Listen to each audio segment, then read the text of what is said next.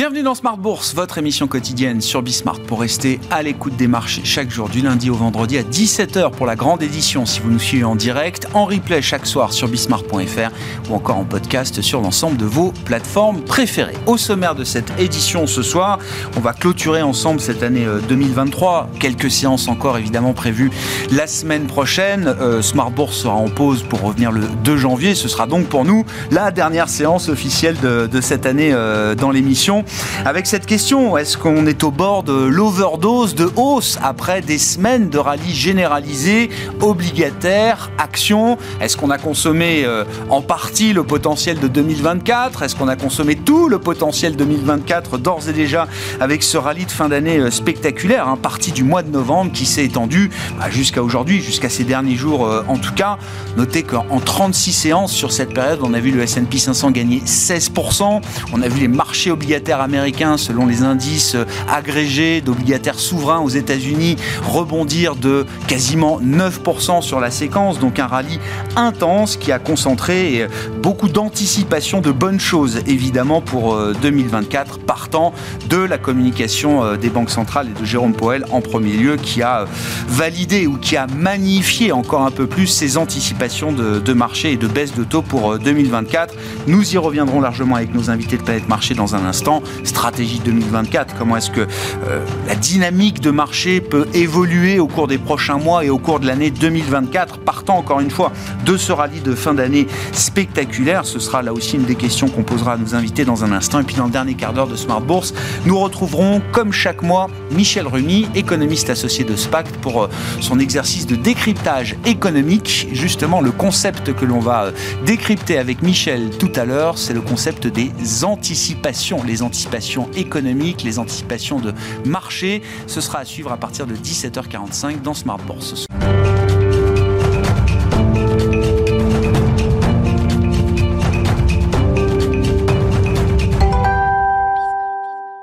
Mais d'abord, avant d'entamer notre discussion de marché, tendance mon ami, chaque soir en ouverture de Smart Bourse, les infos clés du jour sur les marchés avec Comme du Bois. La bourse de Paris stagne ce vendredi. Les marchés ont pris acte du ralentissement plus important que prévu de l'inflation américaine en novembre. Aux États-Unis, la mesure d'inflation préférée de la Fed, le corps PCE, s'est élevé à 3,2% sur un an en novembre, quand le consensus attendait 3,3%. En octobre, l'indice était ressorti à 3,5% sur un an. Parmi les autres chiffres du jour, les dépenses et les revenus des ménages américains ressortent conformes aux attentes en novembre, en hausse de respectivement 0,4 et 0,2% sur un mois. Les investisseurs ont également pris connaissance des chiffres des commandes de biens durables de novembre aux États-Unis, avec un fort rebond au-dessus des attentes à 5,4% sur un mois. Côté valeur, les équipementiers sportifs reculent aujourd'hui, entraînés par la chute de Nike, dont le titre perd plus de 10% à l'ouverture de Wall Street. Le leader mondial souffre du ralentissement de la demande en Chine et en Europe. Le groupe a publié des chiffres de vente trimestriels inférieurs aux attentes et une révision à la baisse de son objectif de chiffre d'affaires annuel. Nike a également dévoilé un plan d'économie de 2 milliards d'euros sur 3 ans. Dans son sillage, Adidas et Puma reculent d'environ 6% au cours de la séance. Le secteur des jeux vidéo est lui aussi soumis à rude épreuve aujourd'hui. Les marchés ont été pris de court par la Chine. Le plus gros marché mondial des jeux vidéo est visé par un projet de loi qui prévoit de limiter les achats intégrés dans les jeux en ligne et les récompenses. Suite à ces annonces, Tencent a chuté de 12% à la bourse de Hong Kong. À Paris, Ubisoft perd plus de 2% au cours de la séance. De son côté, Nexity bondit aujourd'hui à Paris. Son titre gagne plus de 11% au cours de la séance. Le groupe bénéficie de l'annonce de son entrée en négociation exclusive pour la cession de 100% de ses activités liées à Bridgepoint. La semaine prochaine sera très écourtée avec la fermeture des principales places de marché les lundis 25 et mardi 26 décembre. Tendance, mon ami, les infos clés du jour, chaque soir dans Smart Bourse avec Comme du Bois sur Bismart.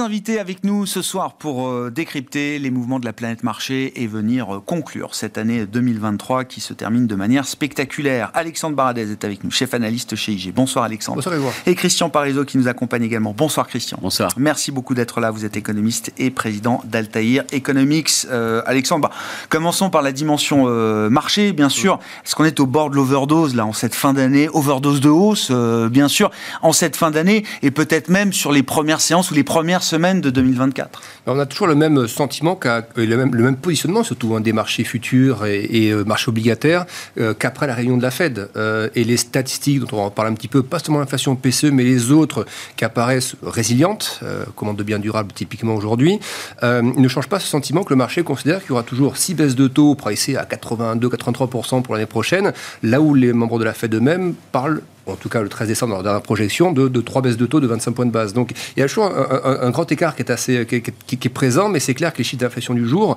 euh, nous, nous, nous, nous, amènent plutôt sur la voie de Jérôme Powell. Je ne vais pas y aller complètement, mais nous amènent quand même plutôt dans cette voie-là d'une inflation qui continue de, de ralentir.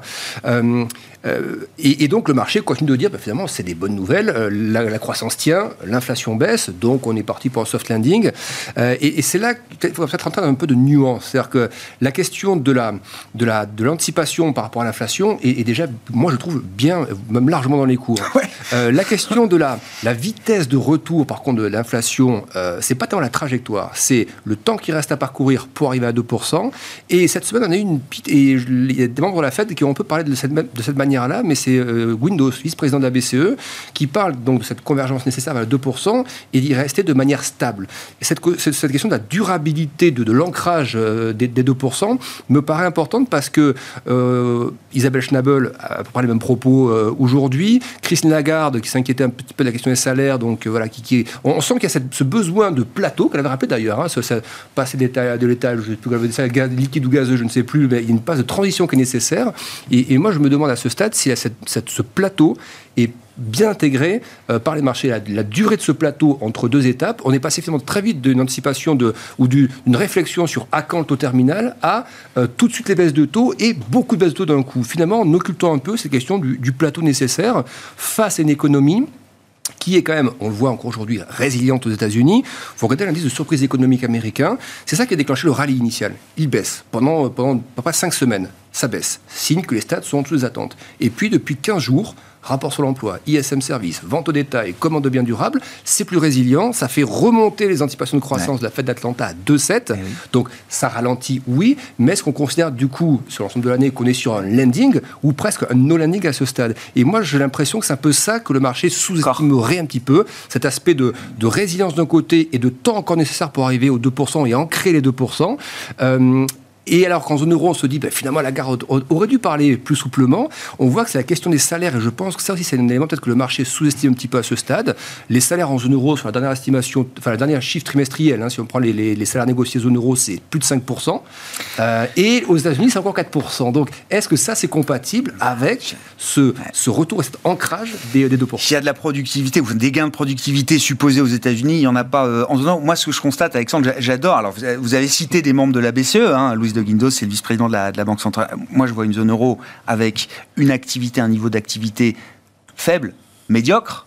Euh, et qui est peut-être amené encore à se détériorer, avec une inflation cœur qui reste, je prends le dernier chiffre, hein, 3,6%. Je vois aux États-Unis, alors des surprises économiques qui remontent, effectivement, une activité qui est toujours dans ce schéma d'extrême résilience, mais dans le même temps, on a vu parallèlement l'inflation continuer de surprendre à la baisse.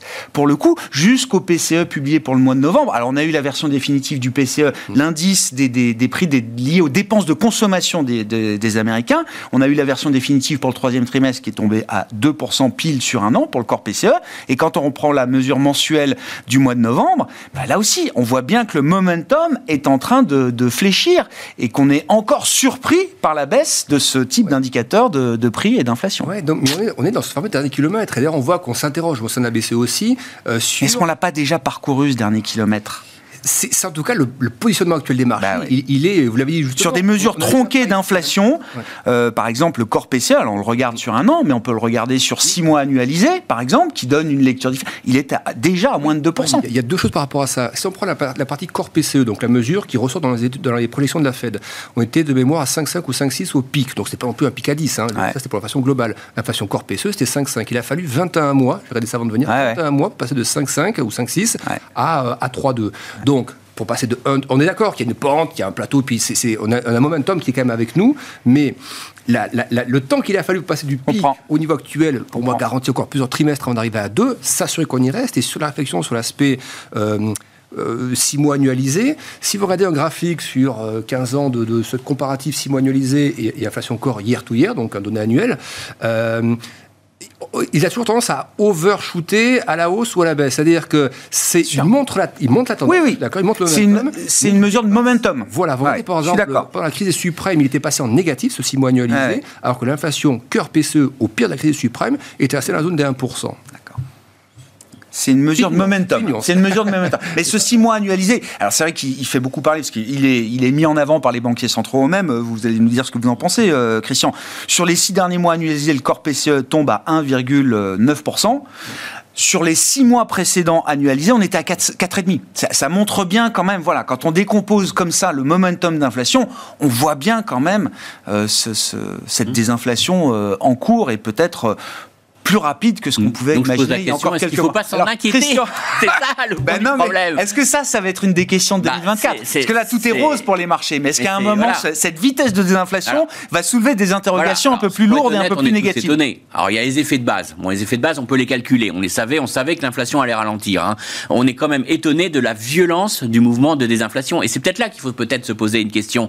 Oui, le marché s'est euh, félicité, super, on a tué l'inflation, il n'y a pas de boucle prix-salaire. Ça, on est entièrement d'accord, même si bon, les salaires sont un peu forts, euh, on n'a pas une surenchère. Moi, je, pense qu'il y aurait eu un, risque de, boucle euh, inflationniste si, euh, par exemple, on avait vu une inflation à, 8% et que les salaires montaient de 15%. Là, on pouvait craindre que ça s'auto-alimentait et on n'en sortait pas. Bon, là, quoi qu'il arrive, on a quand même une tendance au ralentissement des salaires. On a euh, quand même des prix, euh, alors des prix des biens qui ont, beaucoup baissé, qui vont moins baisser prochainement parce que on a atteint sûrement un point bas et on a quand même quelques matières premières, quelques coûts qui augmentent et on voit que dans les données d'enquête, on a des industriels qui nous disent qu'ils remontent un peu les prix. Donc je dirais que le gros de la désinflation des biens est passé. Je mets hors biens énergétiques naturellement, mais là, dans le cœur des biens, c'est passé. Et dans les services, c'est un tout petit peu plus résilient, mais on a le sentiment qu'il n'y a pas véritablement de capacité à remonter les prix. Euh, et d'ailleurs, toutes les, les publications qu'on a eues là un peu décalé. En gros, NAC, il nous dit on n'arrive pas à remonter les prix, on vend bien nos, chaussures que quand on fait des promotions sur Internet, et puis aussitôt la demande retombe. Donc ça veut dire que le consommateur n'admet pas de prix. Vous avez dans les céréales, on a eu aussi euh, une publication de General Mills qui dit bah voilà, on a monté tellement nos prix que maintenant on voit que ça pèse sur la demande et que maintenant on a de nouveau, et ça c'est important, il a dit de nouveau, on a une élasticité prix du consommateur. Donc ça veut dire que demain ils vont quand même être beaucoup plus prudents pour remonter le prix de leurs céréales parce qu'ils savent qu'ils vont le payer sur une baisse de la demande. Donc il n'y a plus d'acceptation de la du consommateur euh, de hausse de prix. Et donc euh, c'est la fin de l'inflation tirée par les marges. C'est la fin de ce phénomène-là qu'on a vu dans cette... C'est ça que n'a pas intégré le marché, moi je pense. Et c'est là où il ah faudrait qu'il faudrait peut-être se poser la question. Le marché action. Le marché action, naturellement. Hein. Le marché obligataire, non mais il a raison. Le marché obligataire, il a raison. Il dit euh, voilà le risque inflationniste. Bon, c'est encore un peu fort. Il va y avoir un petit rebond de l'inflation au début d'année prochaine en Europe, mais c'est du technique. Hein. C'est la fin de l'effet modérateur, de, des effets de base sur le marché sait voir à travers ça. On, se doute qu'il va y avoir une petite accélération de l'inflation, mais ça va faire pas. Enfin, j'espère. J'ose espérer que ça fera paniquer personne. Et nous, on sera là pour le dire que c'est un peu normal. Donc, il y aura peut-être, ça sera pas un long fleuve tranquille. Euh, on sait que ça va ralentir et que ça, on y, on y va pas en ligne droite. Mais c'est pas, moi, pour moi, le fond du problème, c'est d'une part de se poser pourquoi ça s'est retourné aussi vite Et qu'est-ce qui fait que d'un seul coup, euh, vous avez des entreprises qui vous disent j'ai plus la capacité, c'est qu'il se passe quand même quelque chose dans l'économie, qu'on a bien l'impact du durcissement des politiques monétaires, et c'est on va l'avoir à plein en 2024. Alors moi je veux bien qu'on se réjouisse, ils vont baisser les taux, mais les taux c'est pas immédiat, et on va avoir au moins sur le premier trimestre, deuxième semestre, au, premier semestre, au moins un impact du durcissement à plein de, du durcissement des politiques monétaires. Alors ils peuvent baisser agressivement, mais ça sauvera pas. Hein. On aura bien cet effet-là. On voit qu'aujourd'hui, on va passer d'entreprises qui avaient gardé leur marge marge à des entreprises qui disent bah ça devient dur, on est obligé, on peut plus monter les prix, donc on est obligé de compresser nos marges. Et puis on va peut-être avoir de nouveau des entreprises qui annoncent des licenciements, des restructurations. Et là, on va on commencer à craindre sur euh, le marché du travail et sur et donc quelque part la grande thématique pour moi euh, début dès janvier, ça va être est-ce qu'on n'en a pas trop fait en 2023 C'est pas est-ce qu'on attend les baisses des taux? Comment ça trop? Est-ce que la Fed n'a pas la Fed, qu'on n'a pas sur sur resserré, sur resserré? Sur le fond, euh, le mouvement d'inflation et de désinflation, ils en sont pas responsables. c'est pas eux qui ont ah. fait ça. C'est pas la hausse des taux aujourd'hui qui explique la désinflation. On est tous d'accord là-dessus. Mais par contre, les impacts de politique monétaire, on les voit aujourd'hui sur la distribution de crédit, on les voit aujourd'hui sur le consommateur américain qui est complètement étranglé sur le remboursement de ses crédits à la consommation avec des taux d'intérêt à 22%. On le voit aujourd'hui sur les taux de défaut sur les crédits à consommation. On le voit sur un marché immobilier où on a eu un pouvoir d'achat qui a été laminé, un pouvoir d'achat immobilier des ménages qui a été complètement laminé et qui commence, qui pèse quand même. Alors même si ça, ça s'améliore un petit peu avec la baisse récente des taux ah hypothécaires, mais bon, on est quand même sur des niveaux de taux euh, qui sont à 2000, hein, de, euh, qui, qui nous ramènent à 2000. Donc même si ça a un peu baissé, il faut quand même relativiser un petit peu. Hein. Donc on est quand même euh, sur euh, vraiment l'impact du durcissement des politiques monétaires, les conséquences sur l'activité. Et donc c'est là où je suis un peu mal à l'aise. C'est-à-dire que oui, on a sous-estimé le mouvement de désinflation. Il est là. Il est, et je pense que c'est moins en moins une problématique. Et je comprends que le marché se réjouisse en disant ça y est, on peut mettre ça de côté. Mais euh, le côté soft landing me gêne un petit peu. Le côté où tout va bien, on n'a pas. Et euh, la grosse crainte que je vais avoir, je pense qu'au premier, au premier semestre, ça sera euh, est-ce qu'on n'a pas un ralentissement plus marqué? On pourrait avoir une phase de quelques mois ou d'une paire de trimestres, comme vous dites, Christian, où on aurait les effets négatifs du resserrement monétaire, du taux 10 ans mm. américain qui était à 5% il y a encore euh, quelques semaines, hein. il y a toujours un effet de transmission, sans avoir encore pour l'activité économique les effets bénéfiques de la baisse des taux, de l'anticipation de la baisse des taux. Comme c'est anticipé, c'est déjà dans le marché, les taux réels ont déjà baissé. Donc on pourrait avoir un entre-deux où on aurait encore la souffrance du passé, euh, la douleur du passé, sans avoir encore les bénéfices des baisses de taux futures. Oui, parce que euh, ce qu'on va avoir très clairement, c'est déjà des, taux de crédit à... Alors, il y a, des, Europe, États-Unis qui est un peu différent hein, en termes de problématiques, mais si vous prenez le consommateur américain, sa grosse fragilité, c'est quand même d'avoir consommé à crédit tout au long de 2023, notamment avec les crédits à consommation. Et ça, euh, c'est pas les taux longs, c'est quand même plutôt. Euh, L'endettement rapporté au patrimoine ou, ou aux revenus il n'est pas dans les zones extrêmes euh, qu'on a pu connaître justement avant subprime, euh, etc. Mais, euh, là, ce qui est en train de vraiment ralentir dans la consommation, ce sont les jeunes de moins de 40 ans. Enfin, de, les jeunes et les personnes de moins de 40 ans. Parce que ce qui se passe aux États-Unis, c'est si vous êtes propriétaire de votre maison, que vous avez remboursé votre crédit hypothécaire, que vous n'avez pas de crédit à la consommation. Ils sont très nombreux, ils sont très pas, nombreux à être dans ce cas-là. Vous n'avez hein. pas de crédit étudiant. Bon, la situation n'est pas dramatique. Vous avez un marché du travail qui est tendu. Non seulement elle n'est pas dramatique, mais elle est exceptionnelle. Vous avez des hausses de salaire de 4% vous n'êtes ah pas dans, une situation. Par contre, ah vous êtes jeune, vous pouvez pas acheter une maison, vous avez les, les prix des loyers qui, qui, continuent de monter de 5%. Hein, faut pas l'oublier. Dans l'inflation aujourd'hui, c'est quand même en grande partie les loyers. Alors les loyers fictifs, il s'en fout un peu. Hein, le, propriétaire, euh, le loyer fictif, il le paye pas par définition. C'est une estimation euh, euh, que fait le BM. Mais le vrai loyer aujourd'hui, bah, il, il, y a des gens qui le payent et ça, ça joue. Et puis vous avez les remboursements de crédit étudiants qui viennent de reprendre. Donc ça, ça veut dire qu'il y a une partie de la consommation qui est très clairement euh, affectée aujourd'hui et plutôt sur les jeunes et plutôt le risque c'est un durcissement des conditions de crédit sur les crédits à la consommation et ça a été quand même le gros moteur de la consommation euh, sur 2023. Euh, Donc vous avez ce risque là au niveau euh, des États-Unis et au niveau de l'Europe, moi je pense que le risque viendra plutôt du marché du travail qui pourrait commencer à vraiment se dégrader parce que dans les deux d'enquête, on commence à avoir un vrai retournement des entreprises européennes qui commencent à parler véritablement de réduire leurs effectifs. En tout cas, même dans un contexte de pénurie de main d'œuvre, on connaît, de pénurie de, compétences, on l'a déjà vu avec l'intérim. L'intérim commence à s'être. Justement, c'est la variable. Oui, c'est la variable, mais ça, on commence toujours par l'intérim. Oui. On n'attaque jamais par, par licenciement. Euh, donc, euh, non, je pense qu'il y a, y a quand même ce phénomène d'insécurité. Des euh, centaines de milliers de personnes qui vont sortir du marché du travail en Europe dans les prochains mois, les prochaines années. alors, pas en France. Ne serait-ce que par effet démographique. Pas en France. Hein. Et puis ça, c'est du, du long terme. Hein. C'est pas du conjoncturel. Il faut faire attention. Alors, je vous dis pas que ça sera la grosse vague de licenciements massives. Il y a des choses qui vont se maintenir, mais faut faire quand même attention. Euh, ça, ça, on a quand même du conjoncturel et puis on a quand même des entreprises qui ont fait le gros dos euh, tout au long de 2023. Et moi, l'essentiel, euh, et ce que je regarde, ça sera le problème, c'est le problème de marge. Hein. C'est aujourd'hui ça. C'est-à-dire que vous pouvez pas avoir une désinflation sans que quelqu'un le, le, paye. Oui, oui. Et aujourd'hui, euh, le coût, il est forcément euh, sur les marges. Bah, on Alors, va gommer BCE cette bosse de sur, ce qu'on Voilà. appelait les surprofits, l'inflation tirée ou générée par euh, la reconstitution des marges des, des entreprises, au-delà des niveaux historiques, bah, cette bosse-là va s'effacer. elle va s'effacer. Et donc, il faudra voir la réaction derrière les entreprises. Alors, la BCE se réjouit. Hein. Elle nous dit Ah bah, non, si c'est les marges, bah, pour elle, c'est gagnant-gagnant. Parce que sûr. si c'est les marges euh, qui, qui sont affectées, euh, ça veut dire que les entreprises n'ont pas la capacité à relever les prix. Donc, elle est rassurée sur l'inflation. Et même si les salaires progressent un peu trop vite à son goût, elle dira, si c'est les marges qui font, ça va, ça va pas continuer. Par contre, si elle voit que l'inflation ne ralentit pas parce que les entreprises réussissent à maintenir leurs marges, ça veut dire qu'il y a encore euh, une capacité à relever les prix, que le consommateur a- accepte ces hausses de prix, donc on n'a pas encore appuyé assez sur le frein, et donc elle dira, bah faut pas surtout pas baisser les taux. Donc vous voyez qu'on est encore sur pas mal d'incertitudes, mais la clé c'est pas les indicateurs d'inflation, pour moi c'est les indicateurs d'activité euh, au début d'année. C'est ouais. Vraiment la problématique Oui, centrale pour, euh, pour le début Ben, on voit, ils sont beaucoup plus à l'aise, beaucoup plus forward-looking sur l'inflation.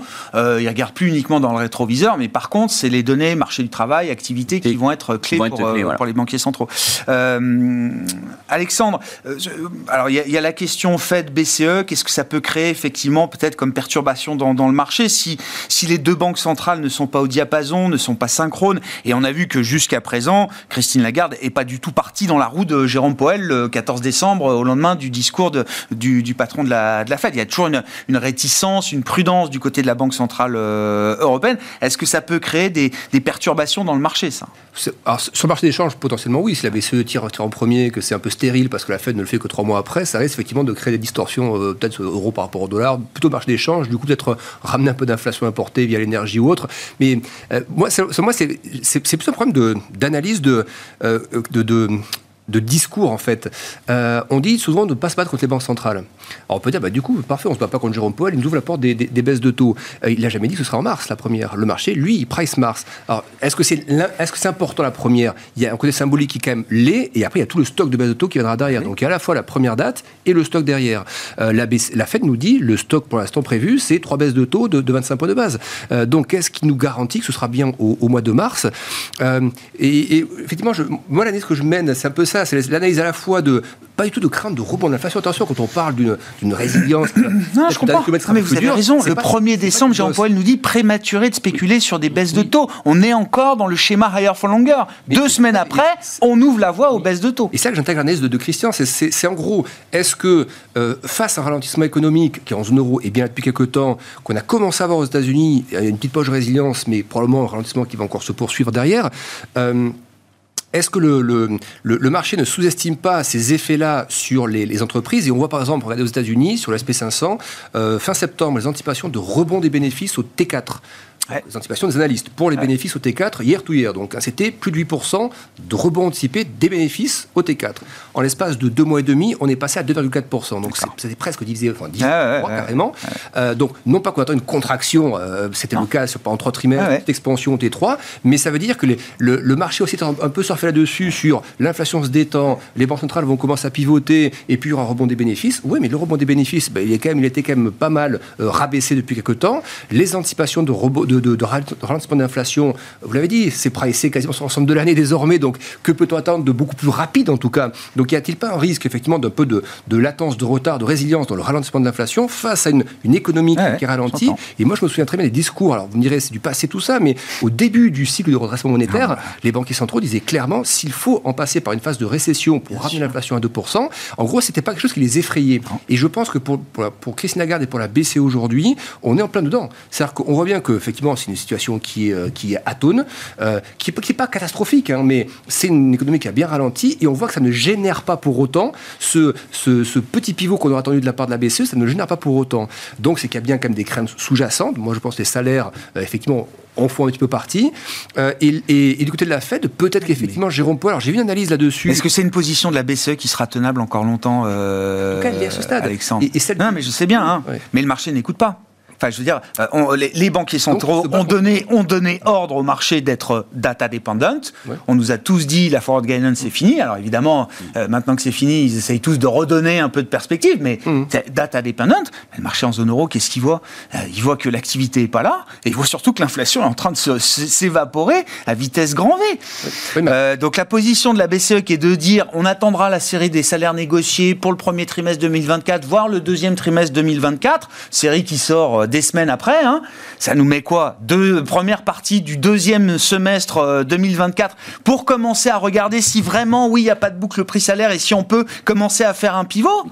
Oui. Bah, le marché dit, mais là, vous allez faire une erreur monstrueuse. Là. Si on ramène ça au marché, par exemple, euh, le, rallye depuis, depuis euh, six semaines sur le marché action s'est déclenché, même un peu plus, avec la détente des taux. Ah oui c'est pas parce qu'il y a des baisses de taux, il y en aura obligatoirement l'année prochaine, que les taux vont repartir sur des, les territoires où, ils étaient. Euh, donc il y a quand même ce rapport de l'effet Tina euh, que le marché semble jouer à fond. On a l'impression qu'à nouveau on repart. La mémoire du passé nous fait dire qu'on reviendra au, taux zéro et qu'on peut repricer les actions comme quand on était à, zéro sur, euh, sur les taux directeurs. Le, rallye, la puissance de qu'on a bah connue, quand vous dézoomez des graphiques sur 15 ans, la dernière fois qu'on a eu des choses similaires en zone euro, c'était à l'annonce du QE de la BCE en 2015 par exemple, ou 2020 post-Covid quand il y a des excès verticaux et que c'est à ce moment-là. Donc le marché va remporter quelque chose de très très très puissant, alors que les taux, oui, s'ajustent par rapport à l'inflation, ce qui est logique, mais euh, tout le monde, je pense, est d'accord pour dire qu'on ne reviendra jamais à des 1,5 ou 2% de taux et que la, la, moyenne va plutôt être sur les taux longs, peut-être plutôt proche des 3% que, que des 1,5 ou, ou 1%. Donc euh, cet effet un peu de...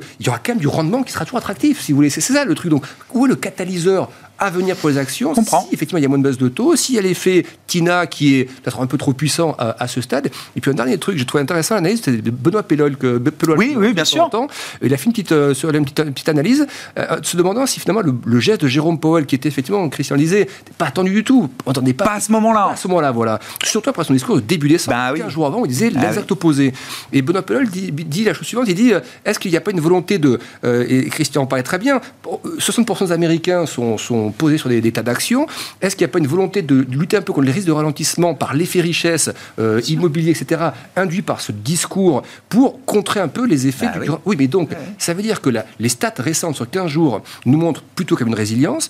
Un geste assez inattendu de Powell qui ramène euh, de la, un effet richesse supplémentaire. Euh, on voit d'ailleurs sur le marché du crédit immobilier aux États-Unis que les 100 points de base de, détente sur les taux longs, euh, 110 ah points de base, on le voit tout de suite les effets du site tac au tac. Vous regardez les demandes de crédit ah hypothécaire, ah, elles repartent pas sur le niveau stratégique. Ah, il y a les effets d'aubaine aussi. Il, y en a pas mal qui attendaient. Il a un mandat, il a un mandat sur la croissance aussi. Hein.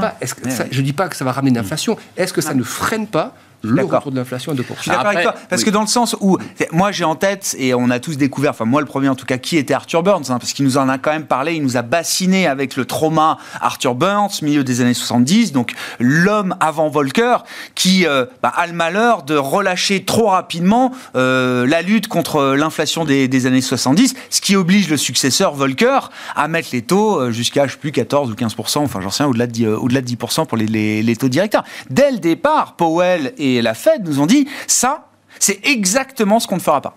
C'est le risque qu'on ne prendra jamais. L'inflation, la lutte contre l'inflation, c'est la crédibilité d'une banque centrale comme, euh, comme la nôtre, et donc jamais on ne prendra ce risque-là. Bon, bah, visiblement, aujourd'hui, ils sont prêts quand même à ne pas attendre ni la récession, ni que l'inflation soit strictement à 2% euh, sur une période, euh, sur une période durable pour commencer à envisager de, baisser les taux. enfin, je mettrais juste un petit bémol quand même. Il faut faire attention. On oublie une chose. On est trop focalisé sur les taux, mais il ne faut pas oublier que la Fed, elle reprend la liquidité massivement. Hein faut pas oublier qu'elle elle a quand même une politique monétaire qui est beaucoup plus dure qu'en Europe. Elle a des taux réels beaucoup plus euh, élevés et elle reprend 100 milliards. L'Europe reprend 33 milliards par mois.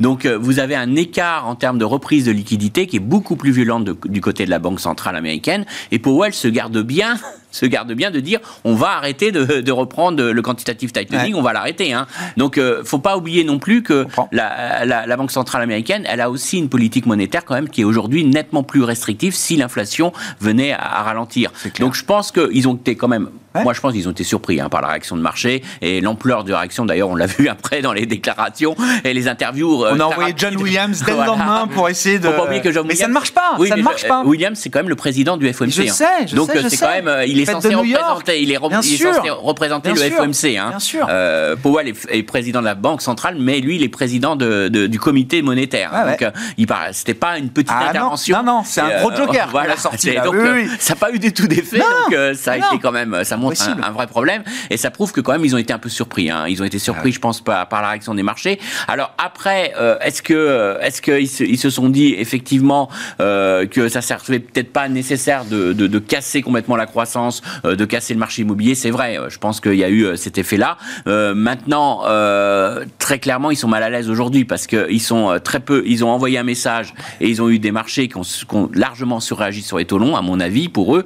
et derrière, soit véritablement l'économie américaine réaccélère et là ils sont ils sont quand même assez mal à l'aise à mon avis parce que c'est pas ce qu'ils ah souhaitaient non plus. Euh, parce que dans toutes leurs prévisions et dans tout ce qu'ils nous ont dit c'est qu'ils anticipaient quand même un, pas une récession mais un ralentissement de l'économie américaine. Donc euh, c'est vrai que là si on passe euh, de 4,9 à 3 au quatrième trimestre que c'est censé être le ralentissement de la croissance américaine et que le T1 venait à se réaccélérer, ça serait euh, pas forcément une position très adéquate pour eux, même si je pense que l'inflation va pas repartir pour autant, mais mm. euh, ils, seraient, ils seraient assez mal à l'aise euh, avec ce rallye obligataire. et, et je pense que là, il va y avoir quand même ils vont tenter Il lui suffira de ne pas baisser les taux. Ah, c'est assez confortable. Effectivement, le pricing de marché est très agressif. Mais, attends, le put de la Fed, c'est mm. pas c'est pas forcément un put sur les marchés. Ça peut jouer les effets Richard, mais c'est avant tout un put sur l'économie.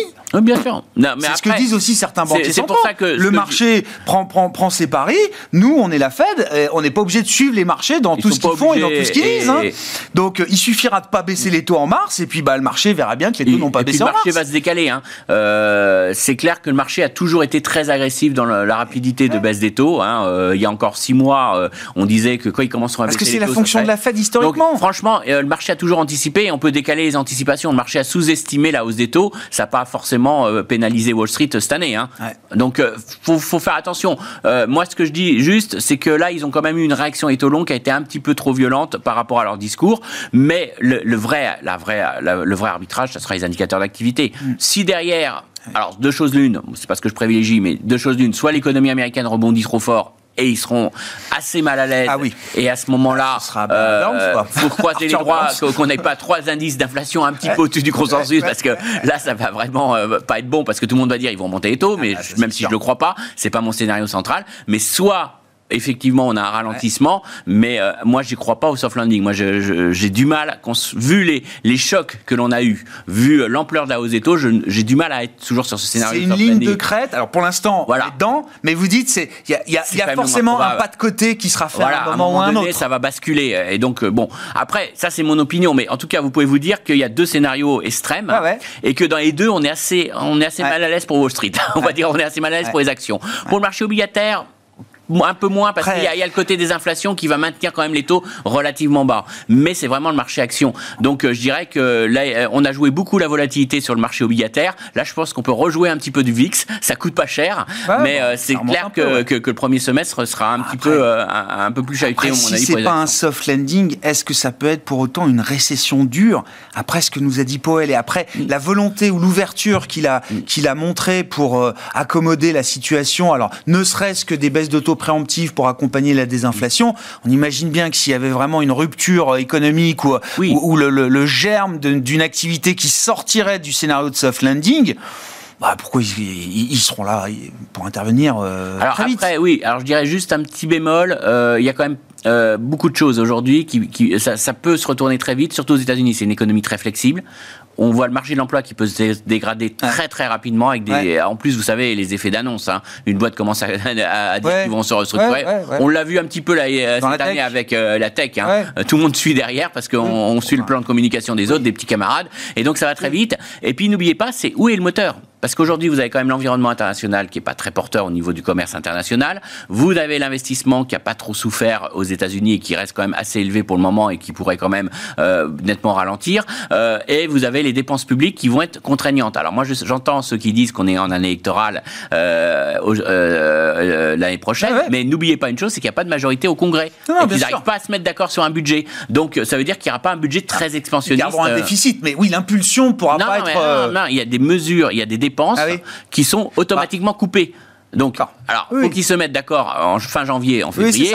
mais euh, en tout cas, même s'ils reconduisent le budget normalement, il y a une partie des dépenses qui sont. Donc, ça veut dire que la politique budgétaire sera restrictive pour la première fois depuis très longtemps, à budget inchangé. À budget inchangé s'ils se mettent d'accord. Après, s'ils se mettent pas d'accord, c'est encore autre chose. Mais s'ils se mettent d'accord, donc au mieux, on sait que on n'aura pas en 2024 une année expansionniste pour euh, l'année électorale. Hmm. Donc c'est quand même un élément qu'il faut tenir compte aussi. Donc où est le moteur? C'est que le consommateur. Donc si le consommateur américain déraille un petit peu, ça peut aller très vite quand même. Alors je, je n'ai pas mis dans mes prévisions une récession catastrophique, non, mais, attention. Avec ça. on comprend quand même la communication de Powell la semaine dernière. Il peut y avoir aussi avoir ça en tête aussi. Ça, peut, être aussi un élément de Alexandre, bon sur les marchés, je reviens, euh, overdose de hausse ou pas, enfin voilà, il y, a le court terme et puis après effectivement euh, des horizons peut-être euh, de début d'année 2024. Oui, mais je revenir un peu sur propos Christian, c'est ça, c'est le, le côté un peu mal à l'aise, on l'a, c'est pas seulement par rapport au niveau absolu, c'est même par rapport à la cherté, en fait, à la valorisation. Quand vous regardez les, justement les anticipations de bénéfices 12 mois, donc les multiples euh, par rapport à ça, on est remonté à 19 fois et demi les, les, bénéfices anticipés au niveau, donc ratio court-bénéfice. Euh, la dernière, les deux dernières fois où on était sur ces niveaux-là, euh, c'était la dernière fois c'était sur le, le, gros, la grosse poussée qu'il y a eu après la réouverture de, l'économie chinoise, déconfinement donc fin, fin l'année dernière et puis une partie de l'année, ça a été corrigé mmh. au, troisième trimestre. Et ça a parti très vite là avec ce dont on discute, c'est la détente des taux. Et avant cela, c'était au moment du Covid, le post-Covid plutôt, donc déjà avant le Covid, hein, on a mmh. fait des 19,5 fois 20, enfin 20 fois, c'était tombé pendant le Covid, et après ça, ça a passé les 20 jusqu'à 23, quasiment 24. Euh, là, c'est l'excès complet. Mais donc cette zone des 20, on voit qu'à chaque fois, en tout cas sur les, les 4 dernières années, quand on l'a passé pour de bon, c'était vraiment l'exubérance post-Covid. Là, donc on revient sur des, niveaux de valorisation, mais face à ça, vous avez des, des rendements, des taux, de la, euh, vous avez de l'alternative en fait. Et l'économie, oui, elle, va devoir ralentir un peu plus probablement, euh, même euh, aux États-Unis. Donc, euh, et Nike, c'est un bel exemple de ça. Le Nike, c'est de la consommation, c'est du, il y a de la Chine aussi dedans. On a vu d'ailleurs, c'est sur la Chine que les, donc l'aspect moteur effectivement chinois qui est toujours ralenti, la consommation qui, dont la Fed, je pense, elle-même attend quand même qu'il y ait un petit ralentissement pour acter ses baisses de taux et, conforter son discours. Ça, ça, doit devoir se, ça doit devoir se voir. ça, va, se voir sur les, les, valorisations. Et moi, je pense que ce serait plus sain d'avoir des valos qui retombent dans les zones un peu des moyenne 5 ans 10 ans, c'est en gros entre 17 et 19 fois, plutôt que 20 et au-delà. Voilà. Et là, on arrive un peu en zone un peu de surchauffe au niveau des valos. Donc, comment on baisse les valos? Ben, Soit vous avez une saison de résultats qui est un peu moins bonne que ce qu'on disait tout à l'heure, qui est un peu bonne que ce qu'on attend. Donc mécaniquement, ça fait ça, ça vous diminue un peu les, les valos. Ou alors vous avez la correction de marché qui passe par là avant, par exemple, les résultats, ou pendant la saison de résultats, ou les mm. deux ensemble, correction de marché, résultat un peu moins bon. Et dans ce cas-là, moi, le scénario qu'on décrive ensemble, ce serait mon scénario du pire. Moi, par contre, je suis pas très négatif action. Je pense qu'il serait sain effectivement d'avoir un VIX qui remonte un peu tentant vers les 20, euh, pas, pas 40, mais vers les 20. Et ce scénario qu'on qu'on voit un peu sur les indices européens, ça va le CAC, le DAX, euh, ça a une forme de biseau depuis le Covid en gros, un énorme mouvement comme ça dans tous les sens, mais dans un biseau plutôt haussier. Et moi, je, verrais bien, de manière un peu saine, les indices rester dans ce biseau, un biseau haussier et en sortir pour de bon, peut-être dans 12 mois ou, un peu au-delà, quand on a, on assuré que l'inflation arrive bien à 2%, que le ralentissement a aussi passé par là, que les taux. Donc, euh, je trouve que le ménage n'a pas encore été complètement fait pour ah bah justifier d'accélérer au-dessus du biseau. Or, à ce stade, le DAX est passé un peu dessus, il revient chercher un peu le haut du biseau, et le CAC, lui, hors dividende, est toujours dans son biseau.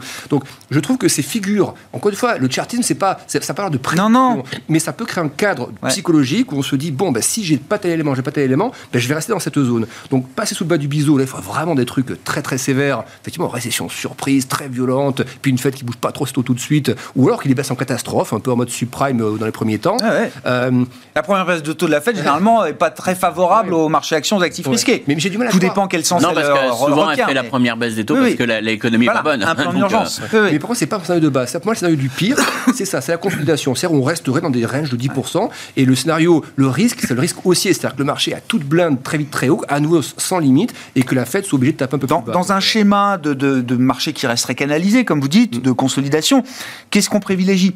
Euh, Où est-ce qu'on a envie d'être? Est-ce qu'il y a des, actifs, des indices, euh, des zones géographiques qui seraient plus intéressantes que d'autres, justement, euh, dans, ce, dans ce schéma-là, Alexandre? Ils sont très en retard, mais le problème, c'est que c'est très lié à la Chine, c'est tout ce qui est émergent.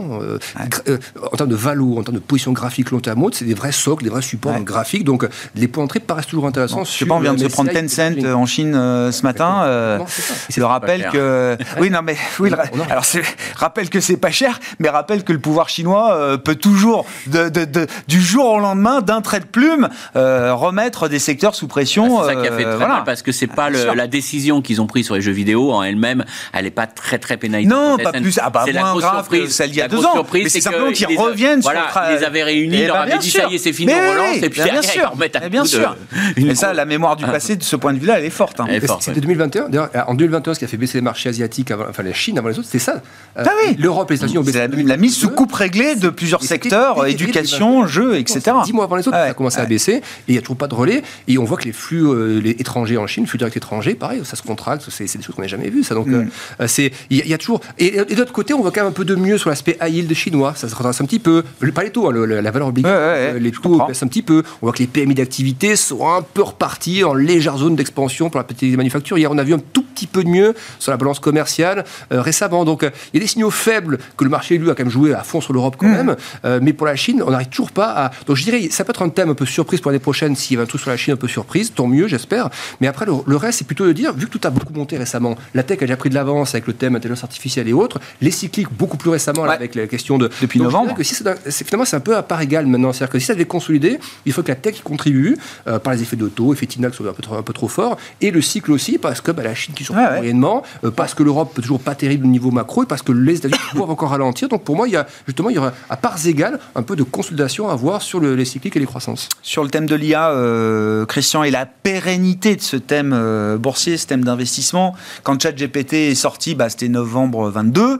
euh, au bout de quelques semaines, on était tous là à se demander si c'était pas le coup du métaverse que nous avait fait Meta euh, un an avant euh, ou deux ans avant, euh, Christian. Bon, après une année comme 23, on a compris que c'était peut-être un peu plus persistant et pertinent que le, que métaverse. Qu'est-ce qu'on peut dire de ce thème sur le plan boursier pour 2024 Alors c'est- compliqué, mais ce qui est certain, c'est que c'est pas c'est pas de la fumée, quoi. Ça, ça existe. Ça, alors.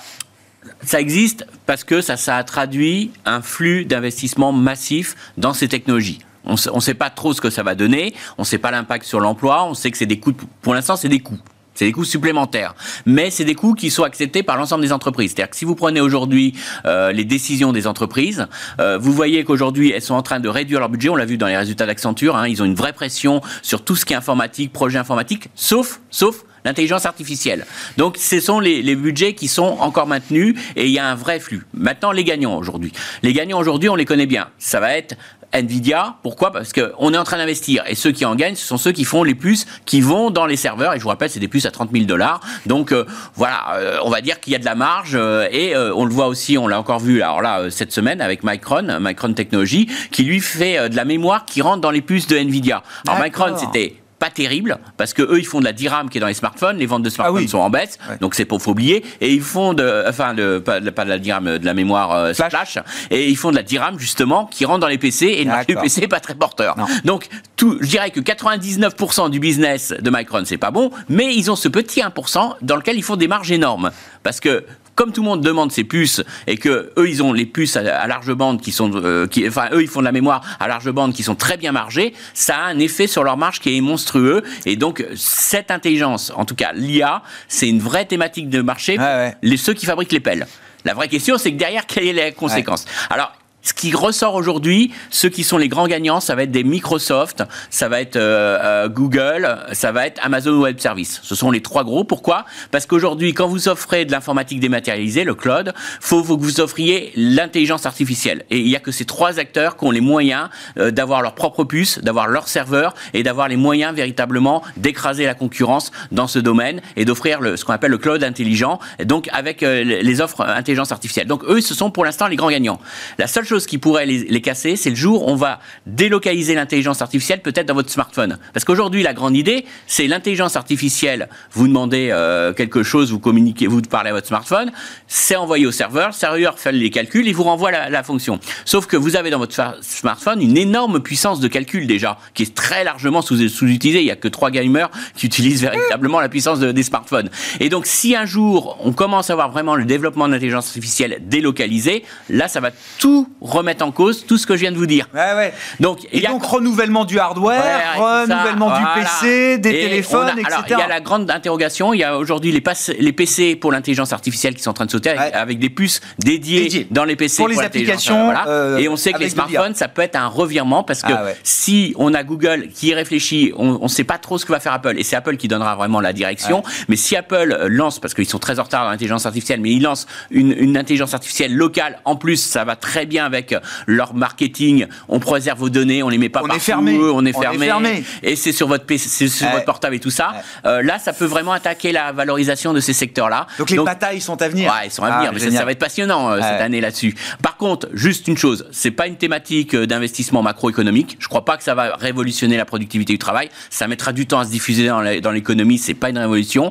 C'est une thématique très américaine. Faut pas se leurrer. Si vous voulez la jouer, c'est une thématique micro de valeur. Et derrière, c'est un pari quand même sur des valeurs. Alors après, sachant qu'on a quand même déjà bien valorisé ceux qui fabriquent les pelles. Donc après, faut savoir euh, qui, sur qui aller. Ça, va- ça va être moins évident. Saluons au passage euh, Robert Solo, hein, prix Oui. Nobel d'économie qui a disparu aujourd'hui, 99 ans je crois, euh, et notamment le euh, concepteur euh, de ce fameux paradoxe de Solo, Solo. hein, voilà, qui expliquait, alors c'était à l'époque du PC, hein, j'imagine effectivement, voilà, la productivité, on la voit partout, sauf dans les agrégats économiques. Il parlait de la productivité générée par les nouveaux outils informatiques et l'informatisation, la numérisation. D'ailleurs, il y avait un discours euh, début assez intéressant 80. de Monsieur Curé, euh, qui est euh, qui est responsable de la concurrence, hein, qui disait que c'était euh, pour lui l'intelligence artificielle, c'était un vrai casse-tête parce que aujourd'hui, ça concentre le pouvoir entre trois acteurs, entre des Ah bah acteurs oui, très pour la concentrés, concurrence, oui. ce que je viens de citer. Ouais, ouais, hein. ça. et derrière, ça veut dire que c'est eux qui vont peut-être ramasser toute la valeur ajoutée Eh oui. de l'intelligence artificielle. Et donc dans ce cas-là, c'est la valorisation de ces trois acteurs qu'il faut jouer. Mais Là aussi, boursièrement, mais économiquement, c'est un vrai problème. Ça veut dire que les, les leaders du cycle euh, technologique euh, précédent continueraient d'être les leaders du cycle technologique. Et, on peut encore exploser les marques. Et on peut encore avoir Bon. des valos qui explosent. faut qu'on s'arrête là-dessus, euh, messieurs. Merci beaucoup d'avoir été les invités de Planète Marché pour conclure avec nous cette année 2023. Euh, Smart Bourse reviendra bien sûr le 2 janvier prochain. Christian Parizeau est avec nous, économiste et président d'Altair Economics, et Alexandre Baradez, chef analyste chez IG.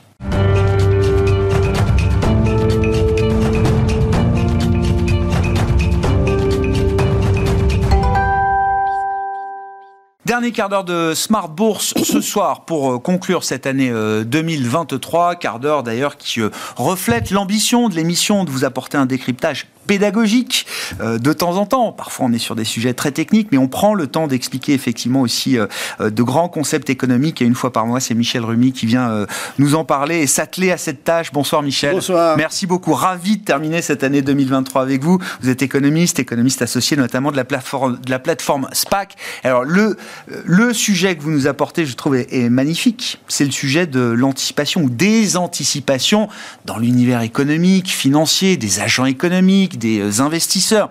On parle tout le temps d'anticipation. Oui. Qu'est-ce que c'est qu'une euh, anticipation Euh, Définition, j'allais dire, académique de l'anticipation, Michel? En fait, une anticipation, c'est le fait d'imaginer une chose par avance. C'est-à-dire qu'on va imaginer quel sera le niveau de prix, l'évolution d'une grandeur économique, d'une situation économique et tout.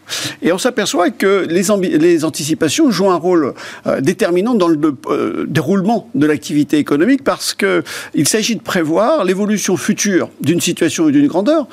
Et pourquoi faire cela? C'est pour prendre aujourd'hui une décision pour, et en même temps la plus adaptée à, à cette évolution.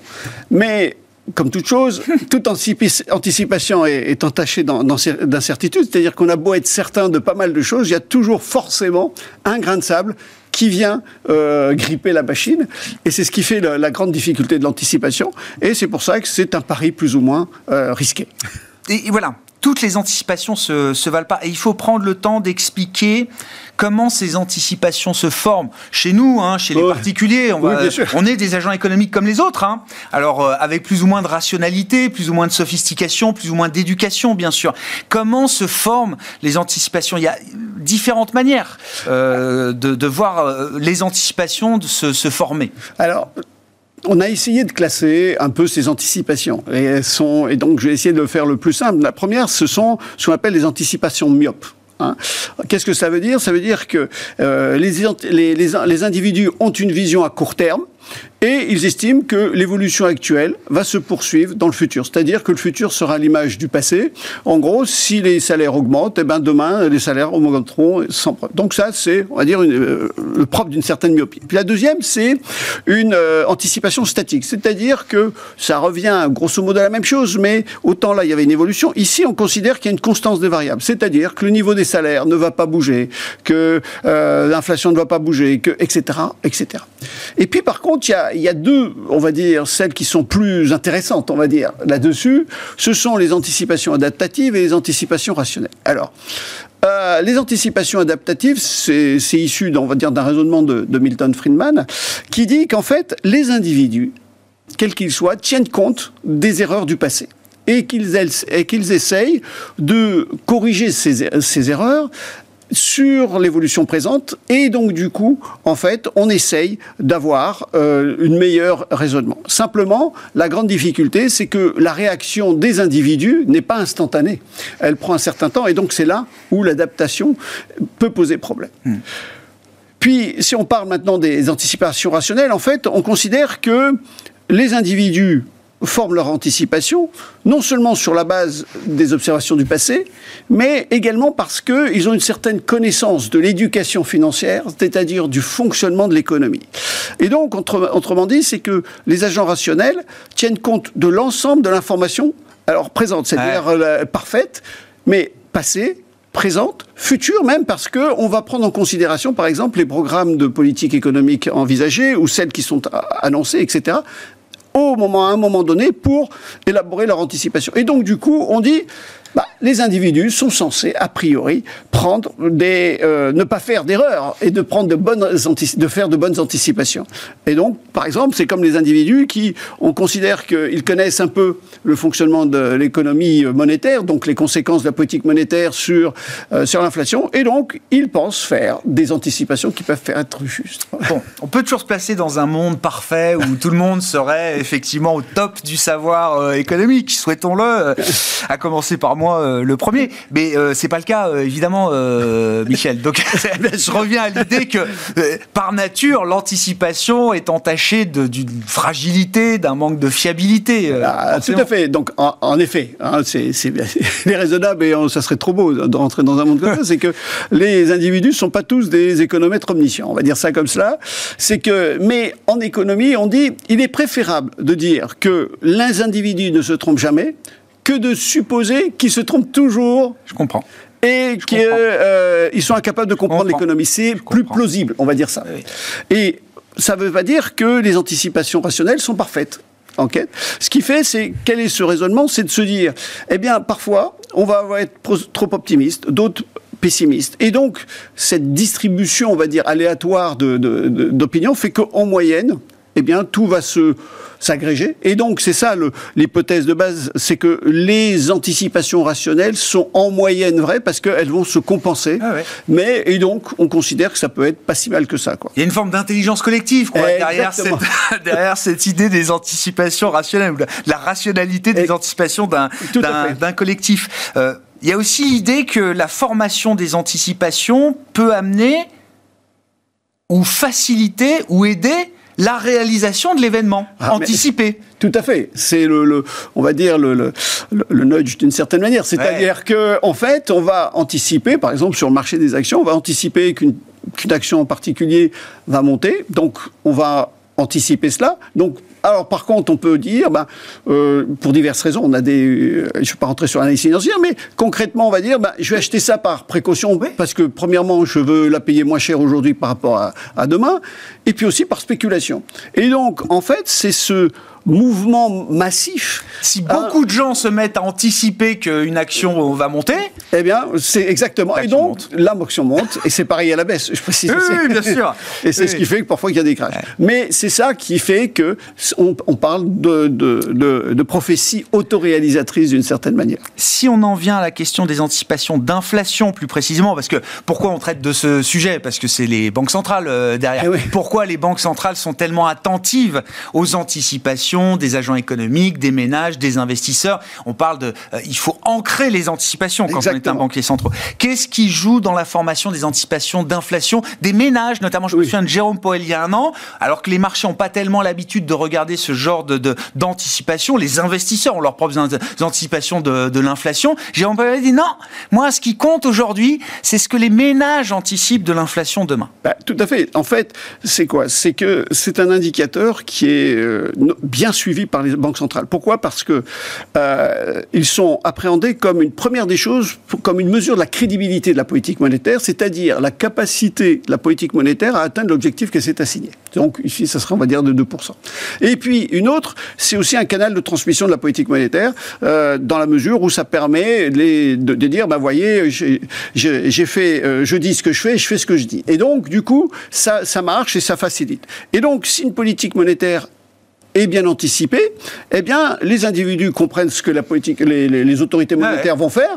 Et donc, du coup, par exemple, eh bien, si, euh, euh, s'ils anticipent qu'il va y avoir de l'inflation, et donc, ils vont, par exemple, demander, euh, au moment des, des négociations salariales, des hausses de salaires, à, à, à, du concurrence, on va dire ça.